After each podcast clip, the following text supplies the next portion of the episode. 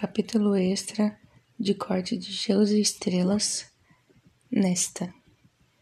A água negra em seus sapatos estava congelando. Não a mordida do frio do inverno, ou mesmo a queimadura do gelo sólido, mas algo mais frio, mais profundo. Foi o frio das lacunas entre as estrelas, o frio de um mundo antes da luz, o frio do inferno, verdadeiro inferno, ela percebeu, enquanto ela resistia e chutava contra as mãos fortes tentando empurrá-la naquele caldeirão.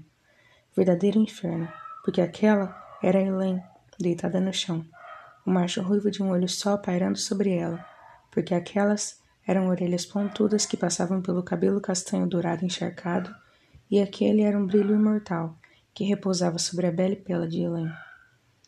Verdadeiro inferno, pior do que as profundezas escuras que esperavam a poucos centímetros dos seus dedos dos pés. Coloque adentro, o rei de rosto severo ordenou.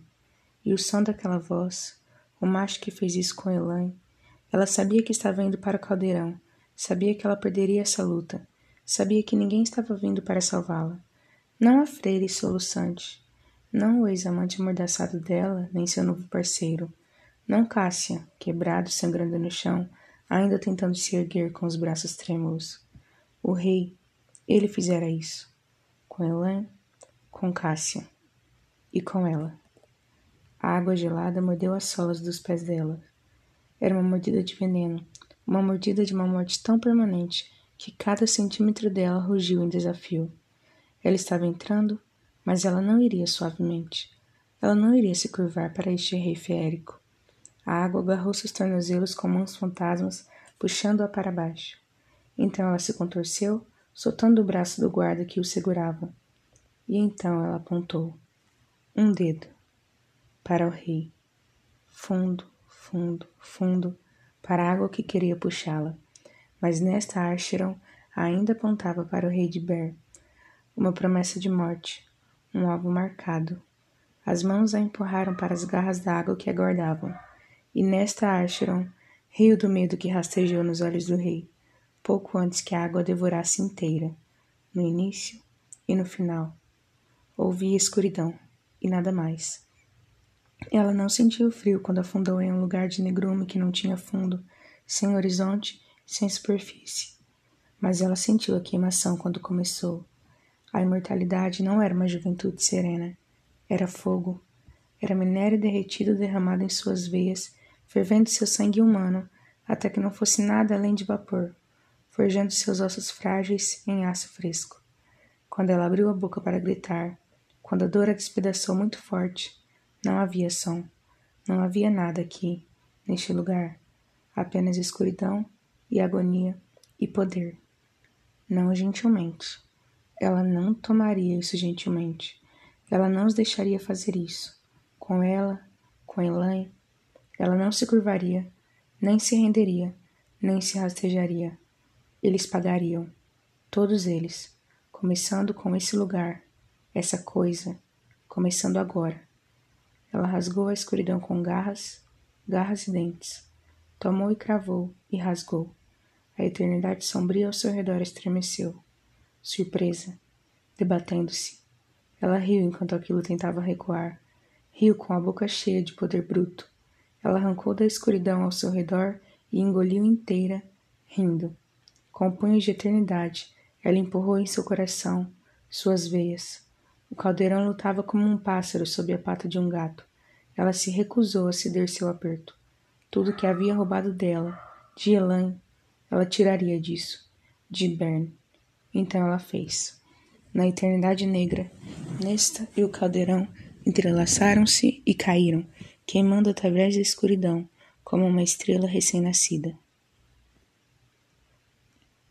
Cássia Cassie levantou o punho para a porta pintada de verde no corredor escuro e hesitou. Ele havia cortado mais inimigos do que ele poderia contar ou lembrar. Ficou de pé com os joelhos soterrados em um campo de matança e mantido-se em movimento. Fez escolhas que custou-lhe a vida de bons guerreiros. Tinha sido um general e um assassino. E ainda assim, aqui estava ele, abaixando o punho, resmungando. O prédio no lado norte do Sidra precisava de uma nova pintura e novos pisos, se os rangidos das tábuas debaixo de suas botas eram qualquer indicação de como ele subiu os dois voos. Mas pelo menos estava limpo. Ainda era sombrio para os padrões de Vilares, mas quando a cidade em si não possuía favelas, isso não dizia muito. Ele viu e morou em muito pior. Mas isso não explicava bem por que ela estava hospedada aqui. Havia insistido em viver aqui quando a casa da cidade estava vazia, devido à conclusão da propriedade do rio. Ele podia entender porque ela não se incomodava em ocupar quartos na Casa do Vento. Era muito longe da cidade e ela não podia voar. Mas Feire e Rios haviam lhe dado um salário, o mesmo generoso salário que eles lhe pagavam, assim como a todos os membros do seu círculo. Então, Cássia sabia que ela podia pagar por algo muito, muito melhor. Ele franziu a testa para a pintura descascada na porta verde diante dele. Nenhum som surgiu através do espaço considerável entre a porta e o chão. Nenhum aroma fresco se instalou no corredor. Talvez ele tivesse sorte e ela estava fora. Talvez ela ainda estivesse dormindo sob o teto de qualquer salão de prazeres que ela frequentou em noites passadas. Embora talvez isso fosse pior, já que ele teria que rastreá-la até lá também. E uma cena pública? Ele ergueu o punho novamente, o vermelho de seu sifão piscando nas esferas antigas de luz férica no teto. Covarde, cresça algumas malditas bolas e faça seu trabalho. Cassian bateu. Uma vez. Duas vezes. Silêncio. Cassian quase suspirou, agradecendo a mãe antes que passos cortados e precisos batessem em sua direção do outro lado da porta, cada um mais irritado do que o anterior. Ele encolheu as asas, apertando os ombros enquanto ele posicionava os pés um pouco mais distantes. Ela tinha quatro fechaduras em sua porta, e o estalo de quando ela destravou cada uma delas poderia muito bem ter sido bater de um tambor de guerra. Ele percorreu a lista de coisas que ele ia dizer, como Feire sugeriu que ele dissesse. Mas. A porta se abriu, a maçaneta girando com tanta força que Cássia se perguntou se ela estava imaginando que era o pescoço dele. Nesta Archeron já estava franzindo a testa. Mas lá estava ela. E ela parecia um inferno. O que você quer? Ela não abriu a porta mais do que o comprimento de uma mão. Quando diabos ele a viu pela última vez? A festa de fim de verão naquela barraca da cidra do mês passado? Ela não parecia tão ruim assim. Embora passara uma noite tentando afogar a si mesma em álcool, nunca deixou alguém com uma aparência particularmente boa na manhã seguinte. Especialmente quando. São sete da manhã. Ela sussurrou, olhando para ele com aqueles olhos de tom azul acidentado. Olhar que normalmente estava acendendo seu temperamento. Volte mais tarde. De fato, ela estava com uma camisa masculina. Aquilo definitivamente não pertencia a ela. Ele apoiou a mão no batente e deu a ela um sorriso preguiçoso que ele sabia despertar o melhor dela. Noite difícil? Ano difícil, ele quase disse, porque aquele lindo rosto ainda estava pálido, mais magro do que antes da guerra, seus lábios sem sangue e aqueles olhos, frios e afiados como uma manhã de inverno, sem alegria, sem risadas, em qualquer plano daquele rosto requintado.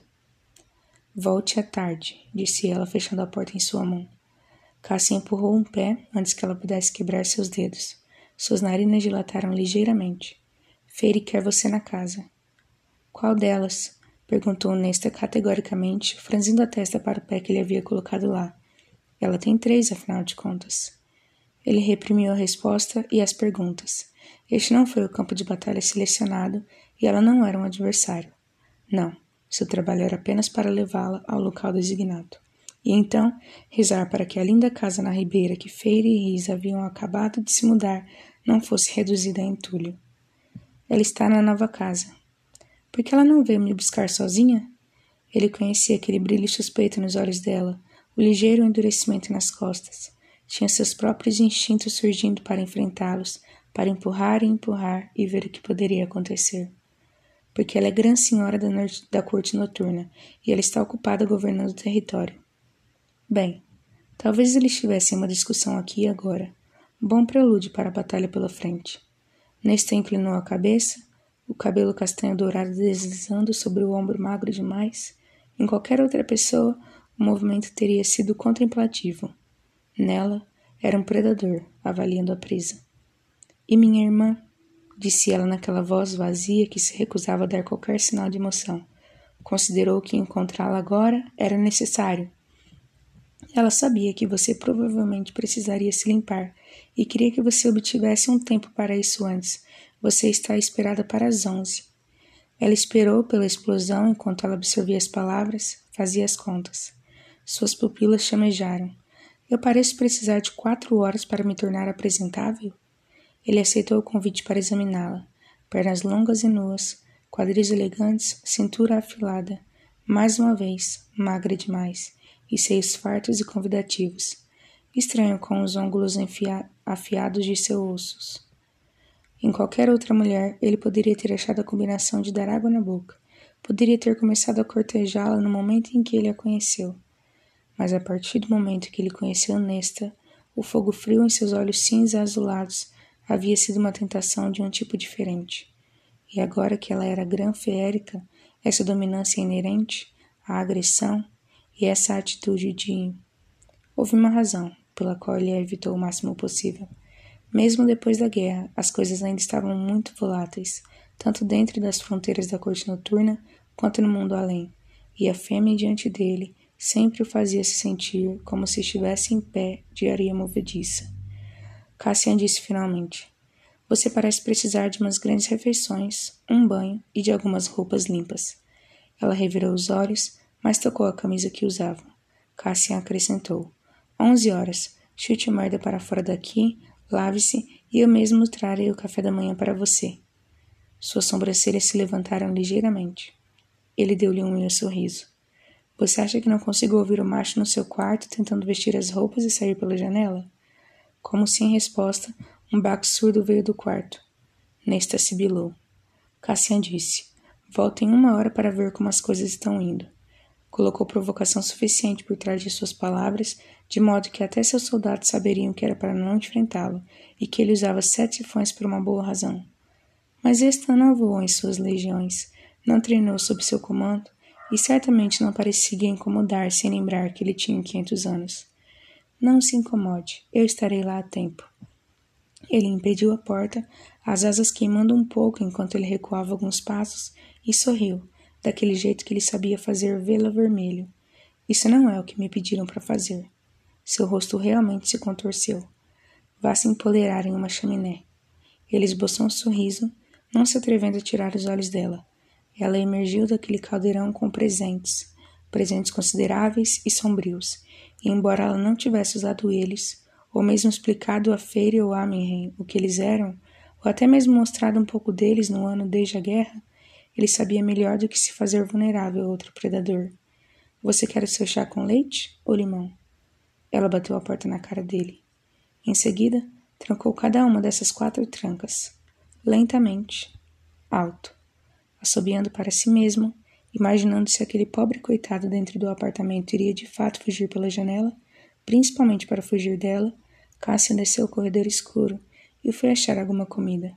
Ele precisaria disso hoje também especialmente quando Nesta descobrisse precisamente por que ela havia sido convocada pela irmã.